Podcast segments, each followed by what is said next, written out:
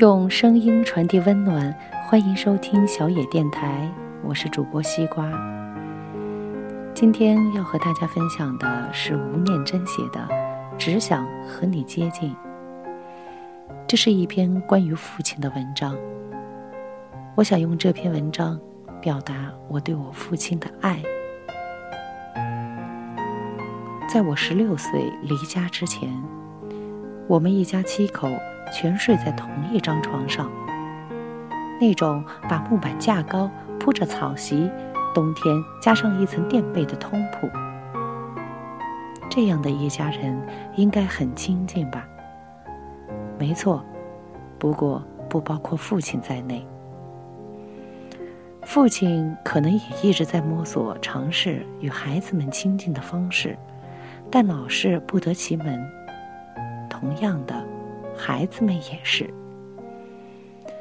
小时候特别喜欢父亲上小夜班的那几天，因为下课回来时他不在家，因为他不在，所以整个家就少了莫名的肃杀和压力。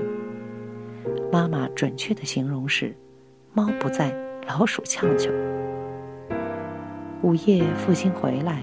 他必须把睡得横七竖八的孩子一个个搬动摆正之后，才有自己可以躺下来的空间。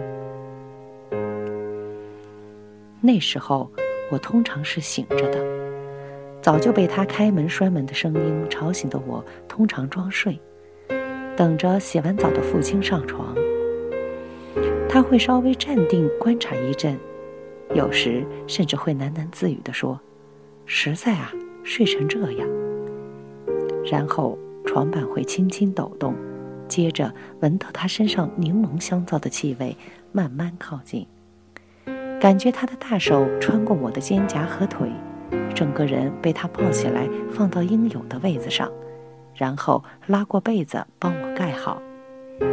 喜欢父亲上小夜班，其实喜欢的仿佛是这个特别的时刻，半分钟不到。却是完全满足的情景。长大后的某一天，我跟弟弟妹妹坦诚这种装睡的经历，没想到他们都说：“我也是，我也是。”或许亲近的机会不多，所以某些记忆特别的深刻。有一年，父亲的腿被落盘压伤。伤势严重到必须从矿工医院转到台北的一家外科医院治疗。由于住院的时间很长，妈妈得打工养家，所以他在医院的情形几乎没人知道。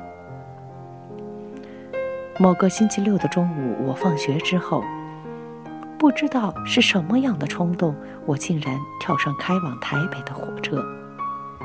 下车后，从火车站不停地问路，走到那家外科医院，然后在挤满六张病床和陪伴家属的病房里，看到一个毫无威严、落魄不堪的父亲。他是睡着的，四点多的阳光斜斜地落在他消瘦不少的脸上，他的头发没有梳理，既长且乱。胡子也好像几天没刮的样子，打着石膏的右腿露在棉被外，脚趾甲又长又脏。不知道为什么，我想到的第一件事竟然就是帮他剪指甲。护士说没有指甲剪，不过可以借给我一把小剪刀。然后我就在众人的注视下低着头。忍住一直冒出来的眼泪，小心地帮父亲剪指甲。当我剪完所有的指甲，抬起头才发现，父亲不知道什么时候已经睁着眼睛看着我。妈妈叫你来的？不是啊，你自己跑来没跟妈妈说？没有。直到天慢慢转暗，外头。霓虹灯逐渐亮起来之后，父亲才开口说：“暗了，我带你去看电影。你晚上就睡这边吧。”那天夜晚，父亲一手撑着我的肩膀，一手拄着拐杖，小心穿越周末熙攘的人群，走过长长的街道，带我去看了一场电影。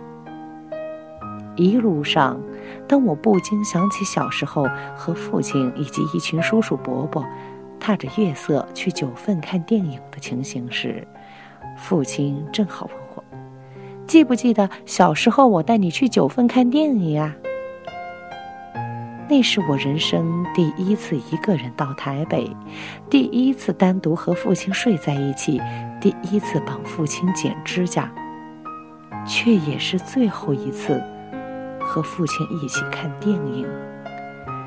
那是一家比九份升平戏院大很多的电影院，叫远东戏院。那天上演的是一部日本片，导演是市川昆，片名叫。东京世运会，片子很长，长到父亲过世二十年后的现在，他还不时在我的脑海里上演着。